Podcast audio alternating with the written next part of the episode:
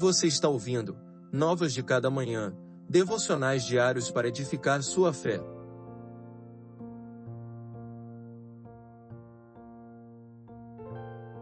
Devocional de número 136. Dá-me entendimento. Ó Senhor, ouve meu clamor, dá-me entendimento, como prometeste. Salmo 119, verso 169. O alvo do clamor apresentado pelo salmista ao Senhor não é centrado em bens materiais, sucesso financeiro ou realização pessoal.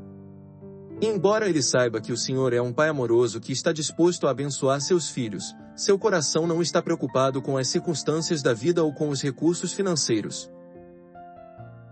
Há uma demanda mais urgente, ele clama por entendimento.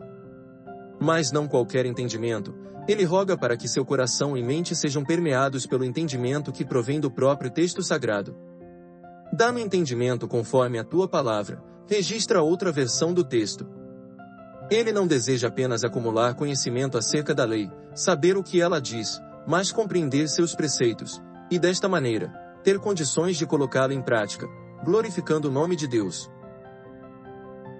Tal capacidade não está à disposição do homem natural, sem o Espírito Santo ele irá inferir o que bem desejar a revelação, irá afirmar que o texto bíblico é fraudulento, que apresenta uma série de mitos antigos frutos de uma sociedade pré-científica, ou ainda que a narrativa bíblica não passa de uma espécie de parábola política, a luta dos oprimidos contra os opressores.